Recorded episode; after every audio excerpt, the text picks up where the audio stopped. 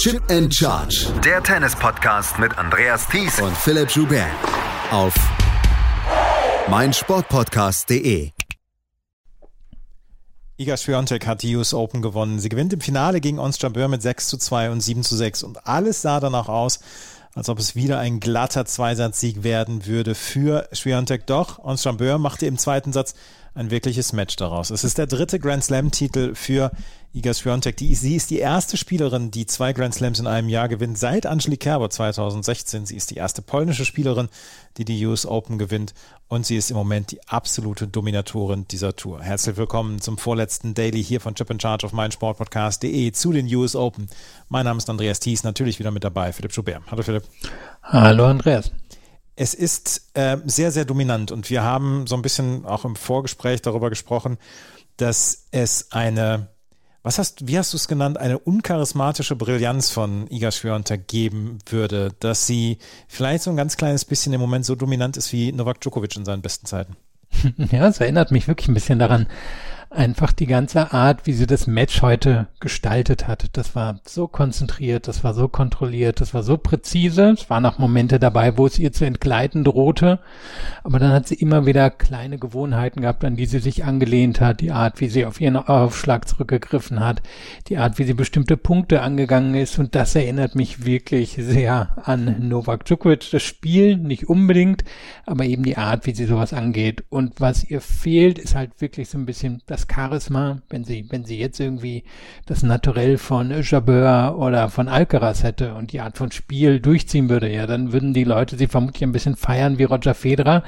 Aber das hat sie eben nicht. Dadurch, dass sie eher eine Stille ist, dadurch, dass sie das eben wirklich über Präzision als über Power gewinnt, weil nicht so viel Zauberschläge drin ist, das, das fehlt ihr ein bisschen. Und das natürlich überhaupt nicht schlimm, nur wird es ihr wahrscheinlich gut tun, wenn sie Rivalinnen über die nächsten Jahre bekommt, die, die das ausstrahlen. Man stelle sich jetzt als Gegenspielerin eine Bianca Andrescu vor, die, die da wirklich irgendwie ihr ganzes Herz auf den Platz wirft und dann eher so eine, so eine kühle Schwiontek auf der anderen Seite. Das wäre perfekt, aber perfekt ist das richtige Stichwort, denn die Leistung heute war nahezu perfekt, das müssen wir auch sagen es kann ja noch kommen. Also sie kann ja äh, vielleicht auch so ein bisschen dann reinwachsen in dieses Ganze. Sie hat jetzt den dritten Grand Slam gewonnen und es scheint alles noch insgesamt sehr, sehr überwältigend für sie immer zu sein. Ähm, sie ist 21 Jahre alt, dessen müssen wir uns ja auch immer wieder bewusst werden, dass sie wirklich noch sehr, sehr jung ist und ähm, ja, vielleicht auch alles so ein ganz kleines bisschen dann eher überwältigend ist. Ich, ich, muss mich da wiederholen. Und da kann man ja reinwachsen in die, in die Runde und beziehungsweise in diese Rolle kann man ja reinwachsen. Ja, und was ich mich heute auch über den Tag gefragt habe in Antizipation ihres Sieges, ist sie jetzt mit dem Sieg unter Umständen schon die zweitbeste aktive Spielerin. Die beste ist jetzt natürlich Venus Williams, das ist keine Frage. Die hat wesentlich mehr gewonnen als alle anderen. Naomi Osaka hat einen Grand Slam mehr, aber Schwiontek hat die Tausender-Titel. Sie hat auch im Gegensatz zum Beispiel zu Kerber Tausender-Titel. Sie hat natürlich nicht die Langlebigkeit von Kvitova oder Azarenka, aber was sie jetzt hinlegt, ist schon, schon sehr beeindruckend. Und ich glaube, wir können hier wirklich, wenn nicht viel schief geht, eine Karriere, zumindest wie bei Justine, ne, erwarten. Also an die zehn Grand Slam Titel ran und auch ne, hat sie jetzt mal über die Jahre entwickelt, ist ein bisschen lockerer mit der Zeit geworden. Und vielleicht ist das auch bei Schwiontek der Fall. Und mir ist auch ganz wichtig, dass das nicht als als ähm, Kritik rüberkommt. Wer, wer bin ich, sie dafür zu kritisieren, für ihre Art, sie zu leben? Und sie meinen, sie ist ja ein sehr reflektierter Mensch und hat offensichtlich ja psychologische Unterstützung. Das heißt, sie hat eine Wohlfühlzone gefunden, sie lebt die aus. Ich meine, das in dem Alter hinzubekommen, ist extrem beeindruckend. Es fehlt halt wirklich so ein bisschen der Umf, das Charisma. Und das ist vollkommen okay. Das muss nicht immer da sein, auch wenn das Tennis natürlich so ein bisschen von der Theatralik lebt, die, die manche auf den Court mitbringen. Ich finde den Vergleich mit, ähm, mit Justine Henin geradezu hervorragend, weil beides meiner Meinung nach ähnliche Typen sind.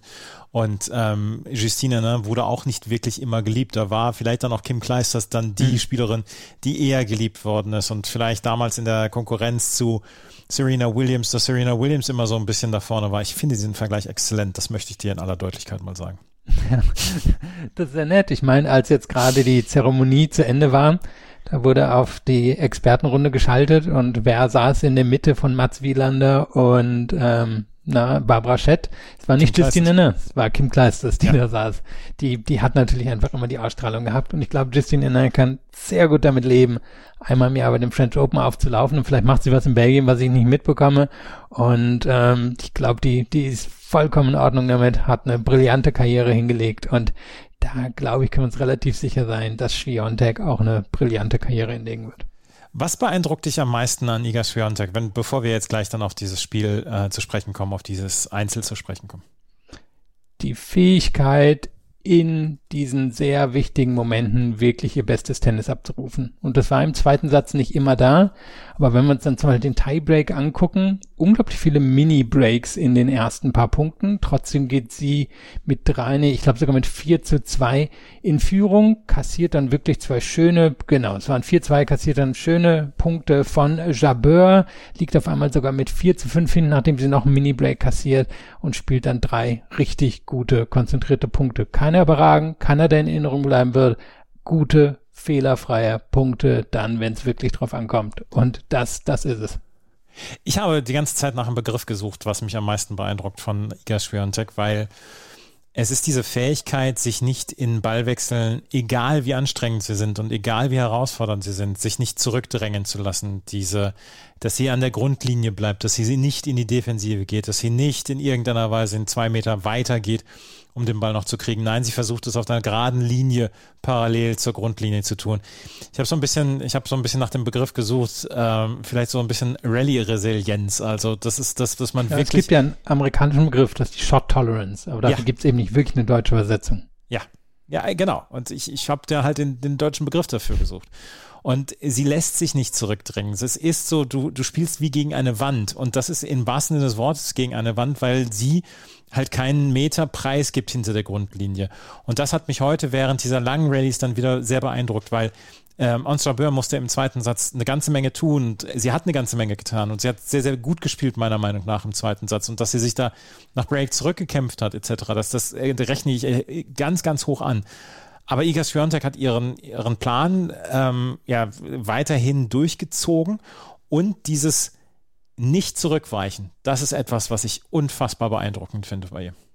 Ja, und das dann halt wirklich in dem Alter. Und das kann man dann auch nicht mehr in der jugendlichen Unbeschwertheit zuschreiben. Sie ist keine 15, keine 17, sondern sie ist eine junge Erwachsene arbeitet natürlich eben wirklich psychologisch seit Jahren und wir wissen, das Psychologische ist eine große Komponente im Tennis und sie kontrolliert, was sie kontrollieren kann über, über die quasi äußeren oder was sie, naja, oder über die Art, wie sie rangeht und das andere ist dann natürlich wirklich ihr, naja, ihr großes Talent, was du da jetzt auch gerade beschrieben hast. Sie ist eine überragende Athletin. Die Art und Weise, wie sie vor allem in die Rückhand reingehen kann, das ist zwar jetzt kein, kein Spagat wie zum Beispiel bei einer Kim Kleisters, um die nochmal zu erwähnen, aber sie steht extrem schnell und stabil wieder auf den Beinen. Die Front ist ein bisschen wackeliger, die war ja heute dann auch das, was sich Chabert irgendwann vorgenommen hat, aber auch da ist sie in der Lage, viel zu verteidigen, hat heute immer wieder ähm, Squashbälle zurückgebracht oder einfach mal hohe Bälle zurückgebracht, hat da auch Chabeur in die Fehler gezwungen. Also die, die Defensive ist wirklich schwer zu überwinden und da sind wir noch gar nicht bei all den anderen Sachen, die sie gut kann.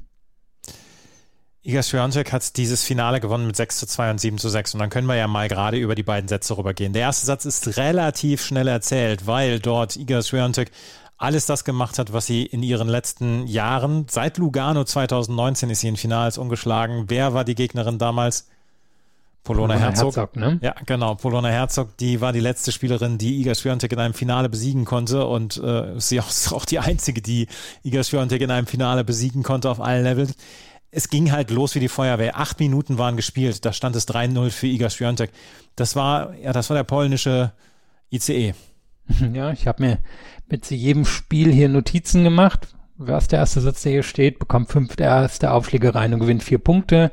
Dann beim nächsten Spiel steht, zwingt äh, Jabeur zu Doppelfehler durch gute Returns, Break zu null zack, so, so lief hier der Anfang des Matches und das war eben wirklich, was ich meinte mit diesem präzisen und kontrollierten Tennis. Das fängt ja beim Aufschlag an. Ähm, sie, sie ist ja auch eine, die es mal so ein bisschen laufen lassen kann, die nicht immer vollkommen konzentriert ist, der sowas auch mal entgleiten kann, die mal Phasen hat, wo es, wo es eben eher, eher schlecht als recht läuft. Wir denken zum Beispiel an ihren ersten Satz gegen Jule Niemeyer oder auch an andere Phasen in diesem Turnier. Aber hier war sie wirklich vom allerersten Moment da, konzentriert, ihr Tennis durchgezogen, wirklich Aufschlag-Return haben gesessen, aber eben auch die Grundschläge. Du hast schon über die Abwehr gesprochen, aber auch im Angriff wirklich ganz nah immer an die Grundlinie lang gegangen. Wenn die Öffnung da war, die Linie entlang, zack, die Bälle untergebracht, so wie es sein sollte, immer mal wieder am Netz gewesen.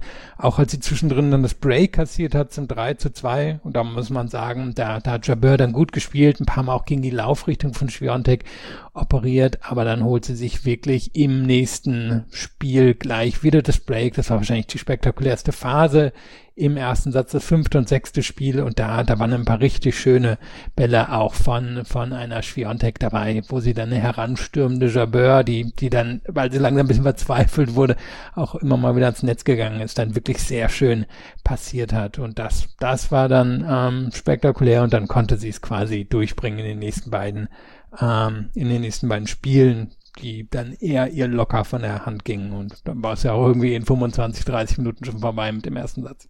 Und was für ein Niveau uns Jabeur im ersten Satz dann an den Tag legen musste, um überhaupt diese beiden Spiele zu gewinnen. Das war ja, das war ja auch beeindruckend. Sie hat ja wirklich nicht schlecht gespielt, aber sobald sie in irgendeiner Weise zu kurz war oder, oder vielleicht zu spät am Ball war, hat sie den Punkt auf jeden Fall verloren und hat ihn nicht in irgendeiner Weise dadurch noch gewonnen, dass Iga Swiatek ja irgendwie dummes Zeug gemacht hat. Ja, ein Problem für Jabeur war natürlich, wie so häufig, muss man sagen, bei ihr, erster Aufschlag ist nicht reingegangen, ähm, 48 Prozent, das ist so ungefähr, was sie immer schafft, aber dann schaut sie auf die andere Seite, Schiontek bringt 90 Prozent erste Aufschläge rein.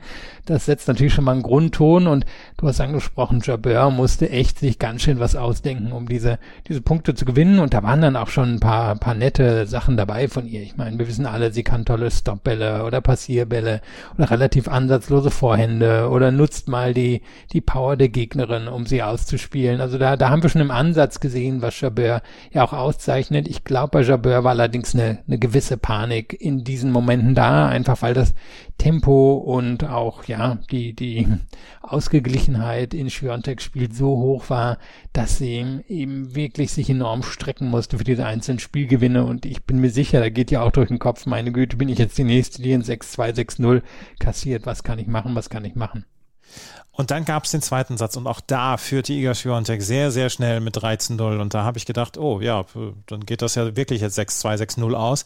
Aber dann fing Ons an, wie eine Löwin zu kämpfen und sich wirklich gegen diese Niederlage zu stemmen. Da gab es dann zwischendurch auch mal ähm, ich habe weiß es jetzt, äh, dass die Mehrzahl von Lapsus Lapsus heißt. Das äh, gab es zwischendurch dann auch mal mehrfach ähm, unerzwungene Fehler von ähm, Iga Swiatek, die vielleicht so ein kleines bisschen für Minuten eine Konzentrationslücke hatte, aber äh, wie ihr, wie Ons Jabeur sich da reingekämpft hat, wie sie sich geweigert hat, einfach in diese Niederlage reinzugehen. Sie hätte nach dem 0 zu 3 hätte sie dann auch abschenken können, so ein paar gute Punkte noch spielen können. Und dann hätte jeder gesagt, ja gut, Iga Schwörntag gewinnt halt diese Finals ganz, ganz klar.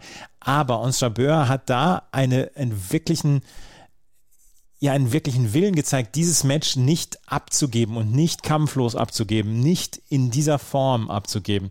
Und das hat mich schwer beeindruckt. Ja, sie hat dann nochmal ihren Aufschlag abgegeben zum 2 zu 4, konnte sich dann aber sofort wieder das Break zurückholen und dann hat sie es dann in den Tiebreak geschafft, obwohl sie bei 5 zu 6 dann auch noch einen Matchball abwehren musste. Das fand ich hohe Qualität von unserer Böhm zweiten Satz.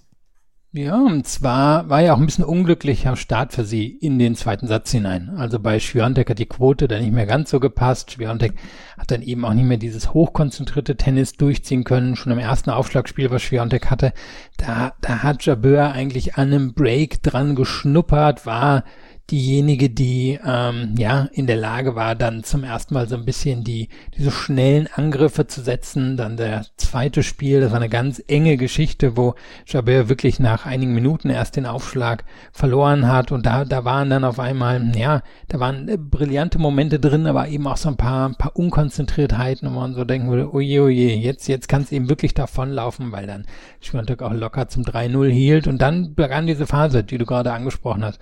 Jabeur hält zum 3-1, Publikum wacht natürlich auch richtig auf, holt sich das Break zum 3-2 und da waren ein paar coole Sachen dabei, wo sie wirklich einfach so Schläge aus der Hüfte geschossen hat, gegen die, gegen die Laufrichtung immer mal wieder von Schwiontek.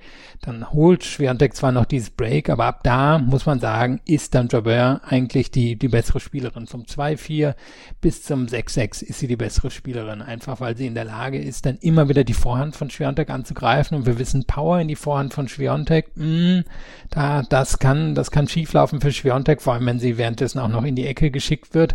Das hat Jabeur immer wieder gemacht. Der Aufschlag kam aber immer besser. Der hatte wirklich einige flache, harte Aufschläge durch die Mitte, ihre Spezialität dabei, konnte damit auch enge Situationen abwenden, hat dann es geschafft, sich in den Rallyes zu etablieren, ähm, immer mal wieder gegen die Rückhand mitzuhalten, auch mal einen Fehler zu erzwingen. Netzangriffe waren dabei, Stopbälle waren dabei, schöne Volleys. Also das war so die, die Hochphase und da musste Schwiontek kämpfen, um quasi dran zu bleiben. Und da waren auch ein paar Momente von Jabeur dabei, die, die ihr durchaus hätten gelingen können, das Match wirklich zu drehen.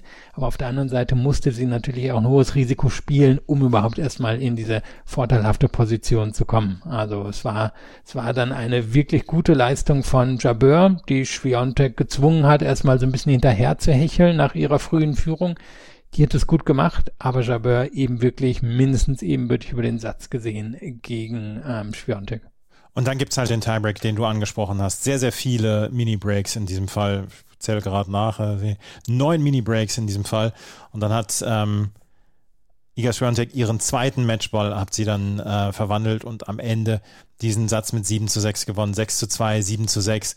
Und das ist dann der dritte Grand Slam-Titel für Iga Swiatek, die jetzt auch nach Grand Slam-Titeln mit Angelique Kerber zum Beispiel gleichgezogen hat. Und äh, ja, Agnieszka Radwanska ja schon jetzt sehr, sehr schwer abgehängt hat. Agnieszka Radwanska, die in ihrer Karriere kein einziges Grand Slam gewinnen konnte und Iga Swiatek mit 21 jetzt schon drei. Und es wird höchstwahrscheinlich nicht der letzte Titel bleiben. Aber wir haben heute die beiden ersten Spielerinnen der Weltrangliste gesehen, die Nummer 1 und die neue Nummer 2 ab Montag. Und ähm, es ist einfach passend im Moment. Dass Iga Swiatek im Moment mehr Punkte hat als die zweite und die dritte zusammen, ist sowieso total passend. Aber es ist inzwischen auch passend, dass ähm, Ons Jabeur nach so einem Jahr mit zwei Finals in Grand Slams, sie jetzt auf der Nummer 2 der Weltrangliste steht. Und das Interessante ist ja wirklich, dass zwei so unterschiedliche Spielerinnen sind. Also Schwiontek ist vielleicht mal ein bisschen unvergleichbar. Ähm, also da, da würde mir wirklich nur so ein bisschen was Djokovic-haftes einfallen, auch wenn eben nicht so ähnlich im Spiel und sie auch häufig eher mit Nadal verglichen wird. Aber für mich hat sie ein bisschen was Djokovic-haftes. Und Jabeur ist ja dann wirklich so ihre ganz eigene Art von Spielerin und hat sich auch mit ihrer ganz eigenen Art nach, nach oben spielen können. Sie ist eben keine, die, die jetzt irgendwie in einer Acker oder die so ein klassisches Akademiespiel hat, was wir von vielen sehen. So diese, diese Sicherheit von der Grundlinie mit guter Athletik gepaart. Das, das haben wir halt im Moment einige Male. Ähm, sondern sie, sie ist eine kreative, eine, die ihr eigenes Spiel entwickelt hat, die ähm, trotzdem mit der Vorhand wirklich eine, eine Waffe im Spiel hat, die durchaus wahrscheinlich zu den zehn Besten im, im Damentennis gehört. Also da, da passt sehr viel zusammen. Nur zerschellt sie im Moment halt wie alle anderen auf der Tour an Iga Swiatek. Dürfen wir eben auch nicht vergessen, Swiatek hat hier drei Top-Ten-Spielerinnen besiegt, hat irgendwie, glaube ich, auch schon wieder so eine 10-1, 11-1 Bilanz in diesem Jahr gegen Top-10-Spielerin. Also sie nimmt die halt auch alle fein säuberlich auseinander. Dazu gehört eben auch die zweitbeste Spielerin der Welt, Chabert. Zum ersten Mal hat allerdings Iga Swiatek in einem Finale seit 2019, seit diesem Match gegen Polona Herzog, mehr als vier Spiele in einem Satz abgegeben, in einem Finale. Und das jetzt in diesem zweiten Satz gegen Ons Jabeur. Iga Swiatek hat dieses Finale gewonnen und ist natürlich die dominante Nummer 1 der Weltrangliste im Moment. Aber sonst müssen wir noch einmal gerade auf die Weltrangliste gucken, ist das dann schon ein bisschen schräges Bild. Wir haben Iga Swiatek und Ons Jabeur beide in Topform. Annette Konterweht und Paula Badosa im Moment in keiner guten Form. Jessica Pegula in super Form. Maria Sakkari dann wieder in keiner guten Form. Arina Sabalenka kommt gerade wieder. Coco Gauff ist in guter Form. Simona Halep.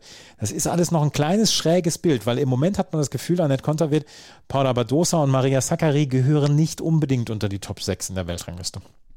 Ja, die haben natürlich viele Punkte jeweils zum Ende des letzten Jahres gewonnen, mhm. dann auch beim Jahresendturnier. Das wird dann irgendwann rausfallen und dann, dann werden sie wahrscheinlich dahin fallen, wo sie mal eher hingehören, so zwischen 10 und 20. Also wenn wir ins Race gucken, Zacharias 9, Badosa ist 11, ähm, Konterweit ist 16. Das passt wahrscheinlich auch eher, eher im Moment so, wie es ist und wenn wir jetzt aufs Race gucken, eben Schwiontek und Jabeur sind schon durch, haben sich auch beide schon qualifiziert für fürs Jahresendfinale, zumindest inoffiziell. Danach kommen schon Pegula und Goff, zwei von der super soliden, athletischen ähm, ja, Sorte und dann so ein bisschen diejenigen, die die Ausreißerresultate oder sehr gute Phasen in diesem Jahr hatten. Ähm, Garcia, Kasatkina, Halep. Also an sich hat sich da oben schon schon was Gutes gesammelt. Äh, wahrscheinlich brauchst aber eben noch ein, zwei Jahre, bis sich wirklich alles komplett oben sortiert hat. Und im Moment wird halt alles überstrahlt von Iga Schwiontek.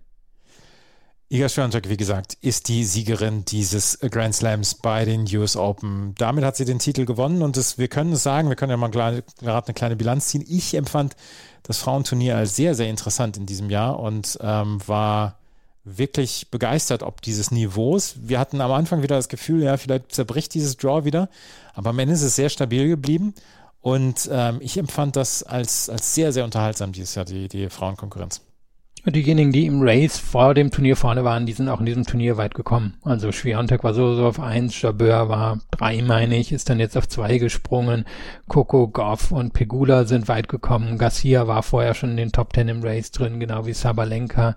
Einzige, die da eigentlich früh ausgeschieden ist, ist Kasatkina und Halep. Ähm, Halep immer noch ein bisschen unerklärlich. Kasatkina, das waren, glaube ich, wirklich einfach nicht ihre Bedingungen. Und von daher, wie die, die oben waren, die, die sind quasi auch oben geblieben im Race, setzen setzen sich jetzt auch ein bisschen ab. Es wird, glaube ich, auch immer klarer, wer, wer zum Jahresendturnier fahren wird, vor allem, weil wir bei den Damen ja auch nur noch ein Tausender-Turnier vorher erleben werden, ansonsten eher noch 500er und 250er. Also so ein bisschen, bisschen ergibt sich das Feld jetzt langsam auch schon, schon bei den Damen und ist auch schon klar, wer, wer in diesem Jahr eigentlich zu den Besten gehörte. Wir werden natürlich in den nächsten Wochen auch äh, das Feld beobachten. Ende Oktober gibt es die WTA Finals in Dallas in Fort Worth. Und danach gibt es dann noch die äh, Billie Jean King Cup Finals. Das Mixed heute, das haben äh, Storm Sanders und John Pierce gewonnen im Match Tiebreak gegen Kirsten Flipkins und Edouard Roger Vasselin mit 4 zu 6, 6 zu 4 und 10 zu 7. Storm Sanders hat hinterher gesagt, ich möchte eine Weltklasse-Doppelspielerin sein und ich möchte immer ins Halbfinale, Finale kommen. Wir haben gestern schon darüber gesprochen, ähm, dass Storm Sanders eine exzellente Doppelspielerin ist und dass sie es wahrscheinlich im Einzel dann nicht so richtig, das vielleicht nicht so richtig funktionieren wird. Aber sie hat jetzt anscheinend schon sehr früh bekannt gegeben, nee, ich möchte eine Weltklasse-Spielerin im Doppel sein. Und wenn man so zwei ähm, Pferde hat, auf die man setzen kann in Grand Slam-Turnieren, ist das ja auch nicht so schlecht. Ja, ich würde sagen, rechtzeitig erkannt, ne? Ja. Ähm, als Sanders eben wirklich gerade nochmal geguckt, also offiziell gelistet, man auf 274 im, im Einzelrankings ging, meine ich schon mal in die Top 100, aber sie ist so ein bisschen, bisschen limitiert, würde ich sagen. Und wenn man aber natürlich A, eine, eine gute Ergänzung im Doppel findet und B, die Fähigkeiten, die dann da sind, für sich nutzt. Also ich meine, im Doppel sind halt häufig diejenigen wirklich richtig gut dabei, die entweder einen tollen Return haben, tollen Aufschlag, ein tolles Händchen, wo eben nicht alles sehr gut ist, sondern nur manches sehr gut. Und wenn man eine perfekte Ergänzung findet, dann, dann kann das passen. Ich meine, wir haben in Deutschland auch schon, schon zwei vielleicht eher mittelmäßige Challenger-Spieler erlebt, die den großen Sprung im Doppel geschafft haben. Ich sehe nicht, warum das eines Sanders zum Beispiel nicht gelingen soll. Vor allem im noch eher jungen Alter von 28 hat sie noch locker zehn Jahre, in denen sie Doppel Grand Slam Turniere gewinnen kann. 119 war sie in der Weltrangliste, also höchste Platzierung letztes Jahr im Oktober. Also sie versucht es nach wie vor im Einzel, allerdings im Doppel ist sie im Moment die deutlich erfolgreichere. Einen Wettbewerb hat es heute noch gegeben und darüber wollte ich gerade noch kurz sprechen. Das war nämlich das äh, Juniorinnen-Doppel. Und da gab es aus dem DTB zwei Spielerinnen, die das Finale erreicht hatten. Carolina Kuhl und Ella Seidel hatten sich durchgespielt, unter anderem mit zwei Siegen gestern und standen heute ähm, Diana, Diana Schneider und Lucia Havlitschkova gegenüber. Und Havlitschkova und Schneider haben ihre Favoritenrolle unter Beweis gestellt, haben am Ende mit 6 zu 3 und 6 zu 2 gewonnen. Für Kuhl und Seidel keine große Chance heute in diesem Match, aber insgesamt ein großer Erfolg für die beiden, die von Jasmin Wör dann auch beein, äh, betreut werden. Jasmin Wör, die ja sich dann um den Nachwuchs kümmert und äh, das war ein großer Erfolg für die beiden. Keine Frage. Also ich muss zugeben, war voll konzentriert aufs, aufs Damenfinale. Ähm, von daher habe ich von dem Match, es lief wirklich zeitgleich, ne? Ja, deswegen, ja. deswegen hast du ja mich. ja, und ähm, ja, also wie, wie hast du es denn empfunden? Also. Ja, es war bis zum 3 zu 3 im ersten Satz war es völlig offen und dann sind die beiden äh, davongezogen, Havlitschkova und Schneider und die waren die deutlich besseren, die deutlich druckvolleren und hatten einen wirklich großen Spaß bei diesem Match heute und Ella Seidel und Carolina Kuhl haben Mitte des zweiten Satzes festgestellt, ja, hier ist heute kein Land zu gewinnen und haben das dann am Ende solide nach Hause gebracht, beziehungsweise das Match solide nach Hause gebracht, ohne in irgendeiner Weise hinterher sagen zu müssen, da müssen wir uns schämen oder so. Das war ein solides Doppel, es war ein insgesamt großer Erfolg für die beiden, aber Havlitschkova und Schneider, da hat man schon gemerkt, die beiden haben sehr gut harmoniert und waren dann auch das äh, deutlich bessere Doppel. Ja, und Havlatschikova hat dann ja auch das Damen, äh, oder nee, das vielmehr das Mädchenfinale noch bestritten, hat das verloren gegen Alexandra Ila aus den Philippinen, so würde ich sie jetzt mal aussprechen, aber ich denke, das werden wir noch erfahren. Sie hat ja durchaus jetzt schon einen ganz guten Ruf in Tenniskreisen. Also ich würde annehmen, dass die es relativ weit nach oben schafft und dann, dann gucken wir mal, wie sie wirklich ausgesprochen wird. Ich hätte jetzt Alexandra Ayala gesagt, aber wir werden es, wie gesagt, in den nächsten Jahren dann erfahren. Morgen gibt es dann die letzten beiden Wettbewerbe. Morgen sehen wir das Damen-Doppelfinale und dann das Herren-Einzelfinale. Ähm, Carlos Alcaraz gegen Kaspar Ruth um die Nummer 1 der Weltrangliste und um den ersten Grand Slam. Besser können die Vorzeichen nie sein für ein Finale. Das stimmt. Und ich wäre nicht ganz überrascht, wenn es ein bisschen laufen würde wie heute. Das Match heute, dem hätte wahrscheinlich ein Bester Five Format auch ganz gut getan, nachdem Jabeur da drin war in, in dem Match. Kann ich mir vorstellen, wären wir hier noch in den vierten Satz zum Beispiel reingegangen. So kann ich mir morgen auch ein bisschen vorstellen. Ich denke, dass Alcaraz insgesamt von seinen Fähigkeiten schon, schon über Ruth anzusiedeln ist. Ähm, sein Spiel ist nochmal explosiver, er bewegt sich noch besser, ähm, man kann seine Rückhand besser beschützen. Einziger Nachteil, den er eigentlich hat, ist der Aufschlag, der ist schwächer als bei Ruth. Und trotzdem kann ich mir vorstellen, dass wir Nerven drin haben werden, dass Ruth sich steigern wird im Laufe des Matches, ähm, dass Ruth ja konsequent genug ist, seine Chancen zu nutzen. Und so kann ich mir eben vorstellen, ähnliches Match wie heute, eben nur, dass es Best of Five gespielt wird und deswegen in vier an Alcaraz geht. Ich hätte auch gesagt, Carlos Alcaraz in vier. Wir werden es morgen erleben und wir freuen uns jetzt schon auf die Nachtschicht, die wir nach dem Finale dann noch einlegen, um den letzten Podcast aufzunehmen. Das war es nämlich mit dem Podcast für heute. Wenn euch das gefällt, was wir machen, freuen wir uns über Bewertungen, Rezensionen auf iTunes und Spotify. Folgt uns auf Twitter, Facebook und Instagram. Ansonsten können wir nur sagen, vielen Dank fürs Zuhören. Bis zum nächsten Mal. Auf Wiederhören. Chip and Charge. Der Tennis-Podcast mit Andreas Thies und Philipp Joubert. Auf meinsportpodcast.de. Schatz, ich bin neu verliebt. Was? Da drüben. Das ist er. Aber das ist ein Auto. Ja, eben. Mit ihm habe ich alles richtig gemacht. Wunschauto einfach kaufen, verkaufen oder leasen. Bei Autoscout24. Alles richtig gemacht. Wie baut man eine harmonische Beziehung zu seinem Hund auf? Puh, gar nicht so leicht. Und deshalb frage ich nach, wie es anderen Hundeeltern gelingt, beziehungsweise wie die daran arbeiten. Bei Iswas Dog reden wir dann drüber. Alle 14 Tage neu mit mir, Malte Asmus und unserer Expertin für eine harmonische Mensch-Hund-Beziehung, Melanie Lippisch. Iswas Dog mit Malte Asmus. Überall, wo es Podcasts gibt.